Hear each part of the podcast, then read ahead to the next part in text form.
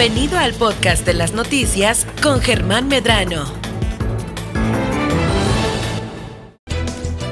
Iniciamos semana y como siempre, es un gusto saludar a las personalidades que nos visitan de la Universidad Autónoma de Baja California Sur, nuestra máxima casa de estudios, aquí en Miles Noticias Baja California Sur. El día de hoy tengo el gusto de saludar a la doctora Andresa Teles, quien es especialista y nos viene a hablar el día de hoy sobre este tema, el de la acuaponia. Doctora, gracias por acompañarnos aquí en Miles Noticias. Muy buenas tardes, bienvenida. Gracias a ustedes, buenas tardes. Buenas tardes. Hemos visto cada vez más, hemos escuchado cada vez más este tema de la acuaponia, eh, que para muchos pues es desconocido y para otros pues más o menos conocido. Eh, tengo una ligera idea de lo que es, no soy el especialista, pero sí eh, con algunas, con alguna primer noción de la acuaponia, tal parece que es como tener una planta eh, nadando en agua sin necesidad de tierra. Eso es... ¿Estoy en lo correcto? Sí, sí, sí está en lo correcto. Este, de hecho, para, tener, para poner un poquito en contexto, ¿no? la acuaponia, eh, el nombre acuaponia viene de acuicultura y de hidroponia. Entonces, deja solo explico un poquito estos dos conceptos antes, ¿no? La hidroponia lo que es es el cultivo de plantas sin el uso de un suelo. No, no tenemos que usar suelo. Entonces sí son estas plantas que vemos eh, suspensas en agua, no en tuberías a veces. Y eh, pues la acuicultura de recirculación, que es eh, cultivo de peces o camarones, organismos acuáticos que está en un sistema de recirculación. A lo que me refiero es que no es un sistema tradicional de agricultura que entra el agua y ahí se queda. Y luego sale a los cuerpos de agua. Entonces en la recirculación esta agua se va reaprovechando en el mismo sistema. ¿ok? Entonces la acuaponia eh, viene a ser lo que es el cultivo de un organismo acuático, ya sea camarones este, o peces principalmente, con eh, la parte hidropónica, que es el cultivo de plantas sin sustrato. Sin tierra. Sin tierra, ajá. Entonces eh, lo que hace es que el agua de los peces, ¿no?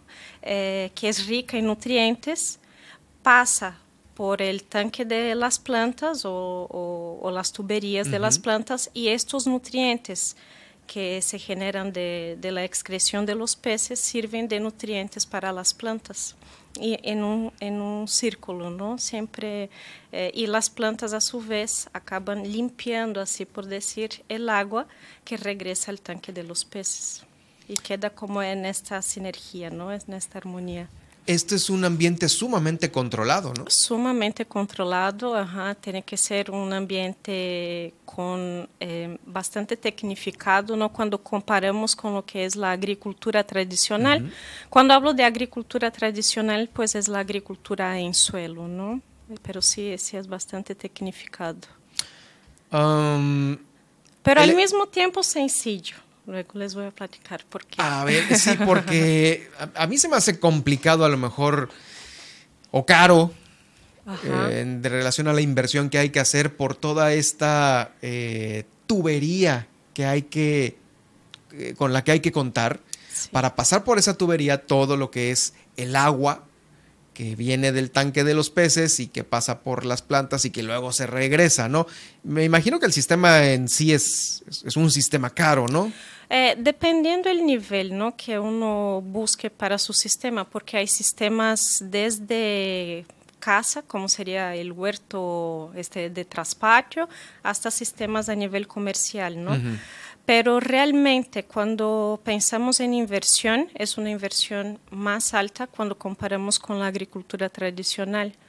Pero a mediano plazo es mucho más barato porque, por ejemplo, para bombear agua en un sistema tradicional este, de cultivo se necesita bombas muy fuertes, ¿no? con mucha presión y en el caso para de regar hectáreas y más hectáreas, ¿no? Ajá, y como en estos eh, tipos de cultivos el espacio está disminuido, las bombas también son mucho más eficientes y mucho más pequeñas. ¿no? Eh, y al final acaba compensando el gasto de la inversión. Mm, Entonces, sí, al inicio sí es un poco más caro, pero también hay que poner así en la báscula, ¿no? También dependiendo de la zona donde está, porque si es una zona en, en donde el pedazo de tierra es muy caro, ¿no? Si hablamos, por ejemplo, de zonas urbanas, eh, o periurbanas, eh, son muy caros estes, estos espacios de tierra. Y cuando hablamos de estos tipos de sistemas, optimizamos el espacio e incluso podemos hacer de manera vertical, ¿no? Al final, este, compensa mucho este, este tipo de, de producción, ¿no? Es una producción más intensiva. Es la recomendada para los nuevos productores o agricultores, ¿no? Sí, de hecho es considerada la agricultura del futuro, ¿no? Eh, bueno, el inicio, eh, la parte de la hidroponía, cuando fue realmente desarrollada para intensificar la producción agrícola, pero cuando ya unieron la producción de peces, entonces hubo un mayor aprovechamiento de los recursos, ¿no? Y una disminución en lo que son los residuos de la producción, principalmente de la producción acuícola, ¿no? Eh, ahora bien, eh, digo, no es algo así como eh, reciente, porque la acuaponia, como conocemos actualmente, la acuaponia moderna, eh, surgió ahí por eh, más o menos de los 70, 80, ¿no? Pero eh, si vamos a hablar, pues México no tiene las chinampas en la época de los aztecas, que sería, podría decir que es como eh, el ancestro, ¿no? De la Ajá, sí, acuaponia. sí, sí. Ajá. Sí, que eran estas eh, pues pedacitos de tierra que estaban rodeados por agua, ¿no? Y ahí por ahí Sí. circulaba el agua del lago o del, o del arroyo, del, Sí. del afluente. Sí, y los peces pues se alimentaban este, y sus excretas eh, fertilizaban estas, esta, estos islotes ¿no? de, en donde se sembraban las plantas. Y así entonces eh, las, las plantas este, se desarrollaban bastante. Entonces ahí sería como el ancestro ¿no? Claro. de, de la acuaponia. Eh, eh, hablar de acuaponia, pues obviamente significa eh, invertir en una nueva tecnología para la agricultura. Em, esto trae como al- algunas ventajas y beneficios para el mismo producto, ¿no? ¿Me los pudiera nombrar? Por ejemplo, en la agricultura tradicional se utilizan muchos plaguicidas, este, fertilizantes químicos y por la naturaleza del sistema acuapónico eso nosotros no, no, está, no se puede eh, agregar al agua, por ejemplo, de los peces, porque si yo eh, agrego algún plaguicida, este, va a afectar a mis peces, ¿no? O si agrego algún fertilizante eh, inorgánico o, o químico, este va a afectar a mis peces, ¿no? Y lo mismo, mis peces, yo no puedo estar este, administrando ciertos medicamentos porque afecta a las, a las bacterias o a las plantas, ¿no? Que están ahí, porque eh, O sea, es un, un sistema 100% sano. Así es. Este, el, el único fertilizante que nosotros eh, tenemos es el alimento de los peces y agregamos, eh, dependiendo, eh, algunos minerales, algunos este, compuestos, pero que son, eh, no son tóxicos, ¿no? no son considerados, están dentro de, de lo que sería la agricultura orgánica, ¿no? lo que podría ser certificado, por ejemplo, para la agricultura orgánica. Entonces, esta es una de las principales ventajas del sistema, además de ahorro de agua, etcétera, ¿no? Cero, cero, eh, cero eh, fertilizantes, ni, eh, Ni plaguicidas. plaguicidas, nada, Ajá, no, no se absolutamente nada. No se puede, ajá. De hecho, se utilizan eh, para control de, de pl- de plagas este, algunas cosas muy naturales, algunas bacterias que se ponen este, en el sistema. ¿Qué, pudiera, ¿Qué plaga pudiera afectar un cultivo eh, con acuaponia? Ujú. Eh, hay muchos, este, eh, como la mosca blanca o algunos gusanos, ¿no? Que van comiendo el fruto de, del, de la planta y lo que de hecho nosotros utilizamos en su mayoría son repelentes de origen natural, a veces son jabones o a veces son este, extractos ¿no? de ajo, etcétera o incluso algunas bacterias, como había comentado, por ejemplo, para ciertos gusanos se usan unas bacterias, ¿no? que son unos bacilos que que pueden, este, que afectan al gusano, pero no afectan ni a los peces y tampoco a las plantas y menos a la salud humana, ¿no? ¿Qué tanto tiempo tarda un cultivo en tener ya una vida adulta u óptima para ser comercializado? Ok, depende de la planta que se está produciendo. Por ejemplo, la, la planta sí que se pone, que es muy rápida, es la lechuga, que ya eh, una vez en el sistema, en cuatro semanas se pueden cosechar. Ah, A diferencia este del, del, otro sistema de tierra, que ¿esas en cuánto? Bueno, del otro sistema sería como unas seis semanas más o menos, ¿no? Mm, ah. Así, en este caso sí la lechuga es muy rápida, ¿no? Y eh, en, en, el caso de los peces, igualmente, depende la especie del pez. Aquí tenemos como base la tilapia, que más o menos unos ocho meses ya puede estar sacando la, la producción. Tendría un productor que dedicarse a las dos cosas, ¿no? A lo que es la acuacultura y a la agricultura en, para que fuera rentable un sistema así, ¿no? Así es. Este, eh, como decimos, ¿no? Eh, todavía la acuaponia, el, el principal eh, recurso así que el productor va a sacar de su producción son los vegetales, o sea, el enfoque en los vegetales, ¿no? Y el, mm. el pescado o el camarón es como secundario, ¿ok?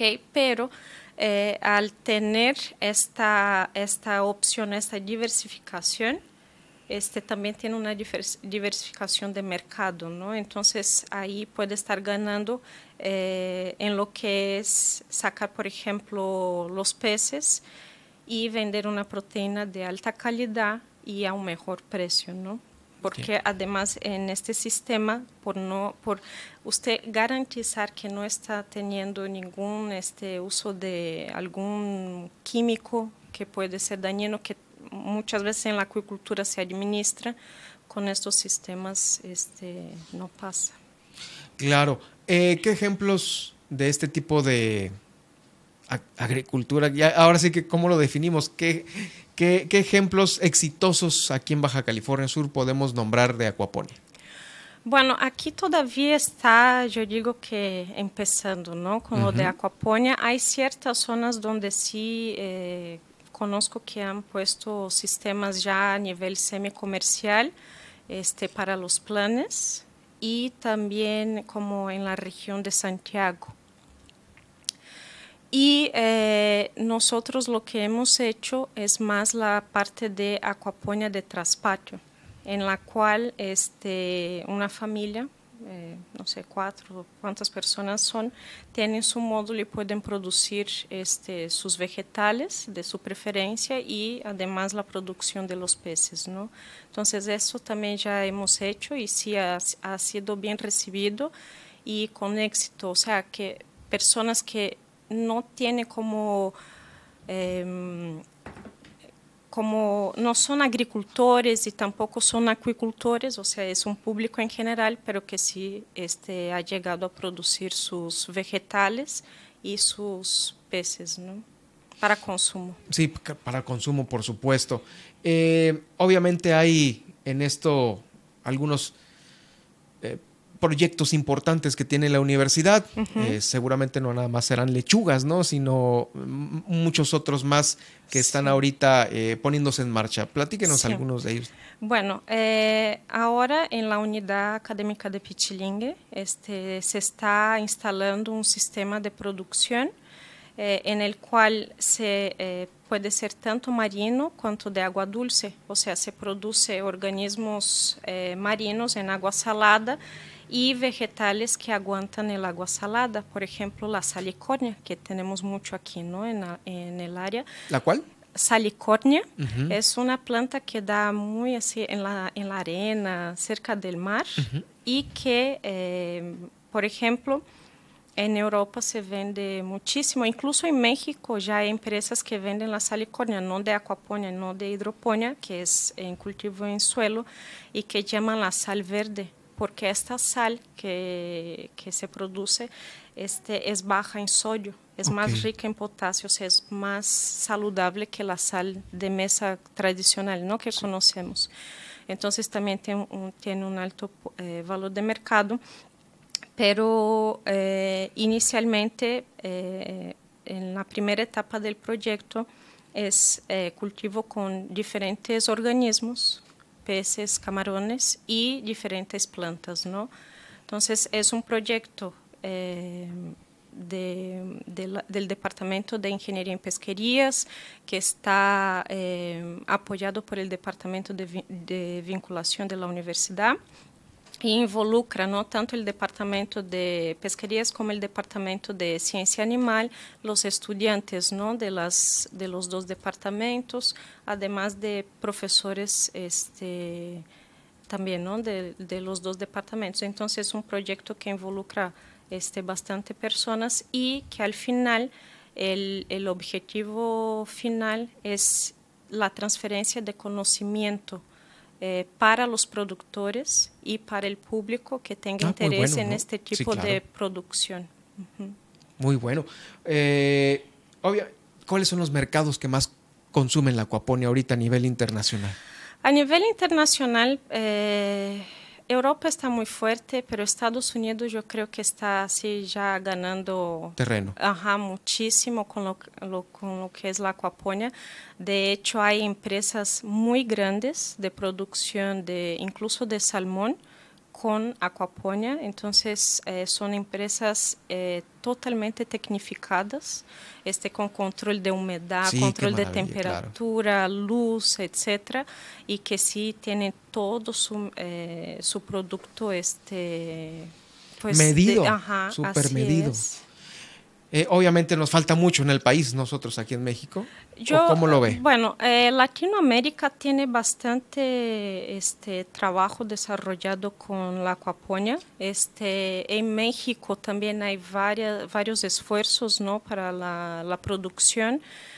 Este, yo creo que nada más falta un poquito de, de, de que conozcan la tecnología más que nada, ¿no? Porque la, la, parte de, de la técnica o la parte de, de la- los especialistas aquí hay, ¿no? Tenemos excelentes especialistas, ya sea en agricultura este, hidropónica como en acuicultura de recirculación, ¿no? Entonces, yo siento que ahí sería más que nada unir esfuerzos y pues ya de la parte privada, ¿no? Que conozca sí este es tipo otro de tema. sistema. ajá. Por supuesto. Le quiero agradecer mucho el haber estado con nosotros eh, platicándonos sobre este importante tema, acuaponia. ¿Es propio de la carrera de? Bioingeniería en acuicultura. Ahí está. Y eh, pues eh, bueno, para los chicos que están estudiando, pues seguramente es uno de los, de los eh, temas de materia más importantes, ¿no? Ahora, ahora sí está, hasta podría decir que está de moda, ¿no? Este, Que los chicos quieren este, conocer un poco más de lo que es la acuaponia.